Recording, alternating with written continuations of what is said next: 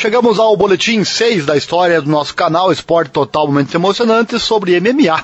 E hoje falaremos sobre os seguintes assuntos. Olha só, Kamzat Chimaev talvez não tenha sido exposto a Durinho, mas suas falhas sim. Também há quem ache que sabotaram borrachinha contra a Desânia. E a culpa é da Fórmula 1. Daqui a pouco eu conto pra você. Também Juliana Penha explica por que não existe um sindicato de lutadores no UFC.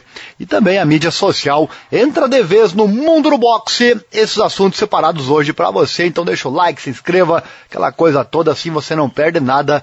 Aqui tem vídeos diários sobre MMA para você. Começando então com a Juliana Penha, a campeã peso galo feminino do UFC, explicou por que um sindicato não foi formado para ajudar a combater os problemas percebidos com o pagamento dos lutadores. O tema da remuneração dos lutadores existe há muito tempo e tem estado na vanguarda das discussões nos últimos anos. Falamos aqui no canal, inclusive, sobre isso. Você pode ver no card ou no link na descrição sobre o Jake Paul, ele que está investindo muito nessa questão sindicato para lutadores. Assista aí seja pela disputa de Francis enganou com o UFC antes e depois da luta de unificação do UFC 270 com o Cyril Gane, ou pelas postagens e palavras do youtuber que virou o boxeador Jake Paul, a maioria está ciente e tem opinião sobre o debate. Sobre Francis enganou também tem um vídeo já aqui no canal com ele descontente com o UFC. E o link, claro, deixo para você aí na descrição ou no card. E uma coisa que muitas vezes é mencionada como uma maneira potencial de resolver deficiências contratuais é um sindicato de lutadores, enquanto pessoas como o ex-lutador do UFC, o Kevin Lee, acreditam que a formação de um sindicato é inevitável. Outros, incluindo o analista do Bellator, o George Thompson, não acham que haverá um no MMA. Olha só, aparentemente caindo no último lado, menos otimista desse argumento, está Penha. Durante uma aparição no The Pivot Podcast, a The Venezuelan Vixen sugeriu que uma união é improvável devido ao fato de que sempre haverá lutadores dispostos a competir pelo mesmo dinheiro e nas mesmas condições, caso outros se recusem. É o que se chama de putaria no evento, né? Abre aspas, é uma grande coisa, lutas financeiras, é um grande problema que os lutadores estão tendo e tentam resolver há anos com a realização dos sindicatos. É difícil, porque é tipo, queremos um sindicato, então é como, bem, eu vou pagar esse cara 5 por 5 e ele vai aparecer, e ele vai fazer isso. E eu vou colocar alguns calções nele e ele vai aproveitar a oportunidade para lutar. Então é como se você fosse descartável. Eles te amam, mas você é tão bom quanto sua última luta. E se eles não gostarem de você, você vai embora e tem que encontrar outra coisa para fazer. Palavras da Juliana Penha. Apesar do ceticismo dela, parece que a demanda e a conversa talvez tenham levado o esporte o mais próximo possível de uma união. É discutível que o impulso é de um homem. Este homem se chama Paul, Jake Paul, além de se aventurar nos ringues para sua própria carreira no boxe profissional, que ouviu fazer 5-0 de cartel e nocautear os ex-campeões do MMA, Tyron Woodley e também o Ben Askren, o Jake Paul tem sido uma voz proeminente quando se trata de pagamento de lutadores, como falamos na matéria citada anteriormente. Ele fala, quero criar um sindicato de lutadores. Ele falou em entrevista ao The First Take da ESPN. Este é meu objetivo, de realmente impactar todo o esporte, tanto MMA quanto boxe, e deixar uma marca eterna. Acontece que não estou em dívida com ninguém. Muitos desses lutadores do UFC estão em dívida com Dana White. Eles não podem falar contra ele, então estou usando minha plataforma porque sou uma das poucas pessoas que realmente podem. E embora esse objetivo aparente seja considerado uma tarefa impossível para muitos, incluindo Juliana Penha, parece improvável que Paul deixe de perseguir sua busca por melhores salários no MMA, seja por motivos genuínos ou de autopromoção. Trocando de assunto, olha só, a mídia social entrando para o mundo do boxe. A Live One e a Propagate Content fizeram uma parceria para criar um reality show de esportes de combate com as maiores estrelas da mídia social do mundo, intitulado Ultimate Social Boxing, USB. Guarda essa sigla aí, USB, onde os fãs podem assistir a influenciadores rivais desenvolverem suas diferenças dentro do ringue, semelhante ao pay-per-view que enviou Logan Paul para a batalha contra o KSI, né, o KSI, duas vezes. O meio para esse fim será um novo reality show, com ícones da cultura pop masculinos e femininos, com enormes seguidores nas mídias sociais, amontoados na Ultimate Social Boxing House onde hum, os participantes serão forçados a viver e treinar juntos enquanto competem por um prêmio de um milhão de dólares e contrato garantido com a Liga USB, que será lançada no verão de 2022. Olha só, o número é interessante, né? Bem sugestivo. Um milhão de dólares. Abre aspas, o USB é negociado em um formato comprovado que tenha sido bem sucedido em mídias sociais e esportivas, disse Ellen, CEO e presidente da Live One. E segue, abre aspas, ao trabalhar com as estrelas de mídia social mais influentes do mundo, trazemos um público imediato para a televisão e os streamings, que é suportado pela plataforma global da Live One e uma quantidade sem precedentes de engajamento social que ainda não foi vista em um evento de esportes de combate. E um final ao vivo e um festival de música concluirão a série ainda este ano. Semelhante ao The Ultimate Fighter, o o TUF, né, onde os competidores lutam por uma vaga na lista do Ultimate Fighting Championship, o UFC, o reality show USB começará com 38 participantes que devem primeiro competir por uma vaga na USB House, através de um single preliminar. Os 16 finalistas que avançarem para a mansão luxuosa também enfrentarão desafios de influência semanais, além de sua próxima rodada de lutas. Espera-se que os participantes e detalhes da transmissão sejam anunciados nos próximos dias. É, meus amigos, a concorrência está aí, né? E as mídias sociais estão, entre aspas, se metendo também nos esportes de combate. Bom para o esporte, com certeza. Próximo assunto, vamos falar do Kamzat Chimaev. Ele expôs as suas falhas. Perdeu as informações dessa luta dele com o Durinho? Vou deixar no card ou no link na descrição tudo sobre o que aconteceu lá no nosso Boletim 4. E talvez nenhum lutador na história do MMA tenha recebido tanto hype quanto Kamzat Chimaev antes do UFC 273. Envolto em uma aura de invencibilidade, o lutador de 27 anos recebeu poderes quase sobrenaturais do UFC, da mídia e dos fãs. O presidente do UFC, Dana White, elogiou o Kamzat como o cara mais especial que eu já conheci, nas palavras dele.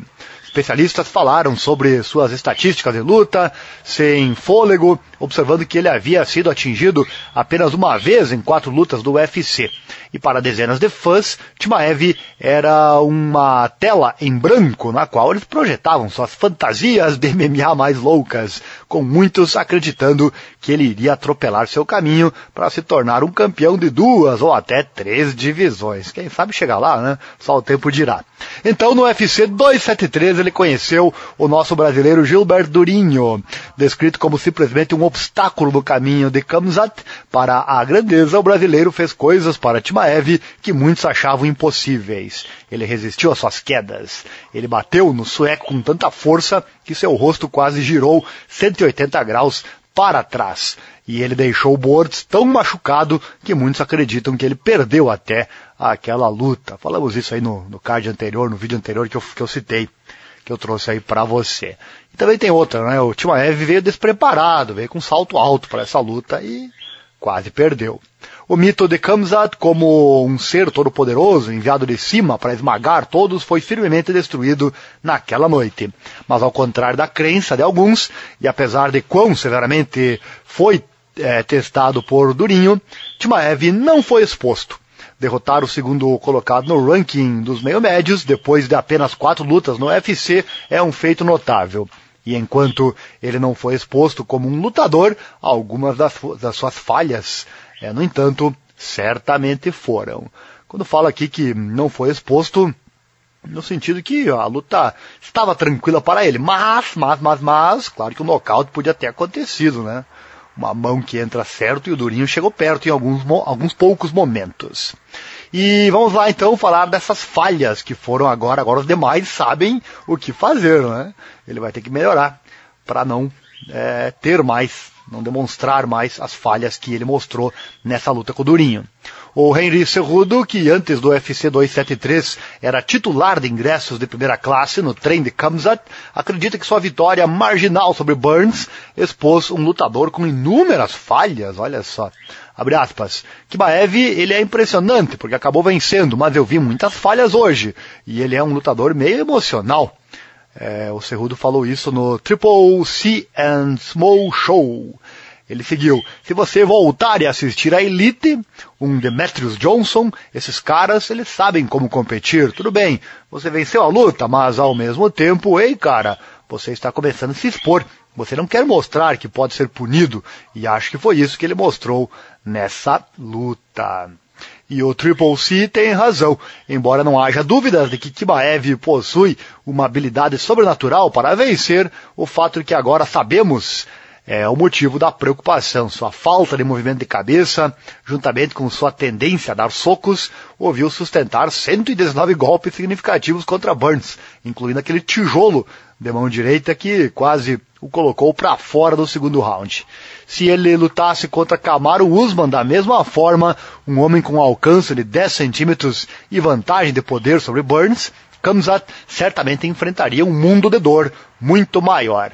Dada sua rápida ascensão nas fileiras do UFC e o hype em torno dele, é fácil esquecer que Kimaev ainda tem apenas 27 anos de idade. Com apenas quatro lutas em sua carreira no UFC e lutando pela primeira vez diante de uma multidão lotada nos Estados Unidos, Kimaev, sem dúvida, foi arrebatado em seu grande momento no UFC 273. Seu treinador, o Andreas Mikael, acredita que a expectativa de entregar mais um final de destaque fez com que seu aluno jogasse seu plano de jogo pela janela. Ele disse, ele jogou fora o plano de jogo porque prometeu a todos que iria nocauteá-lo. Ele deu essa entrevista ao ESPN, né? O, o Michael. Nos bastidores ele me disse, oh meu Deus, é embaraçoso, eu prometi que ia nocauteá-lo. Essa era a sua única preocupação. Então ele poderia ter feito uma clínica, disse ele. Foi o que eu falei antes, né? Ele veio bem despreparado para a luta, bastante confiante e visivelmente sem uma tática é, criada para vencer o Durinho. Achou que seria fácil. Acho que a maioria achava isso, né? Falamos inclusive sobre essa luta aqui. E você pode, como eu já falei antes, no outro card, mas também tem o um boletim 5 que traz uma câmera lenta. É verdade, é verdade. Essa luta e as demais do card o UFC 273 em câmera lenta. Assista esse vídeo que é fantástico. E na verdade o Michael, que foi ouvido expelindo um pulmão enquanto gritava com Kamzat entre os rounds, diz que seu lutador poderia ter finalizado Burns em dois rounds, se ele tivesse mantido o plano de jogo. Bom, existia um plano então, né? Abre aspas, para mim é como essa luta, eu não estava absolutamente satisfeito porque eu acho que uma noite fácil acabou. Tudo que ele precisava fazer era apenas usar seu jab e às vezes lançar a mão direita. E acho que teríamos terminado em duas rodadas, dois rounds. Você sabe, apenas mantenha a distância, não caia no tiro para não ser pego com os ganchos. Claro que quando eu falo aqui que ele, não, ele veio sem um plano definido, obviamente é, com base no que vimos na luta, né? Óbvio que ele tinha um plano, tem um coach para isso, né? Enfim, mas não é o que vimos no, na luta dele com o Durinho. Ele veio nitidamente como alguém que não tinha um plano definido, só queria realmente nocautear. Estou falando que eu vi no, na, durante a luta, que foi narrada aqui no canal, inclusive, foi transmitida aqui no canal. E você pode pegar aí no link na descrição, né? Mas, obviamente, não é um fato e sim algo que nós vimos. E apesar dos parceiros de treino do Kamza testemunharem ritualmente seu condicionamento fenomenal, houve momentos na luta contra Durinho em que ele certamente parecia cansado. E isso é algo que seu provável próximo oponente, o rei do cardio, o Colby Covington, poderia aproveitar em uma luta de cinco rounds. E certamente ele já está estudando também isso. E caso contrário, Kimaev combina favoravelmente com Covington. Seu wrestling e a impressionante defesa de quedas que exibiu contra Burns serão um duro teste para Caos. Foi notável, no entanto, que enquanto Campzat foi capaz de derrubar Burns, ele não conseguiu mantê-lo lá por muito tempo. A falta de poder de nocaute do Kobe, é, particularmente em comparação com Burns, também está a favor de Kimaev. E as mãos pesadas do sueco podem representar um problema para Covington.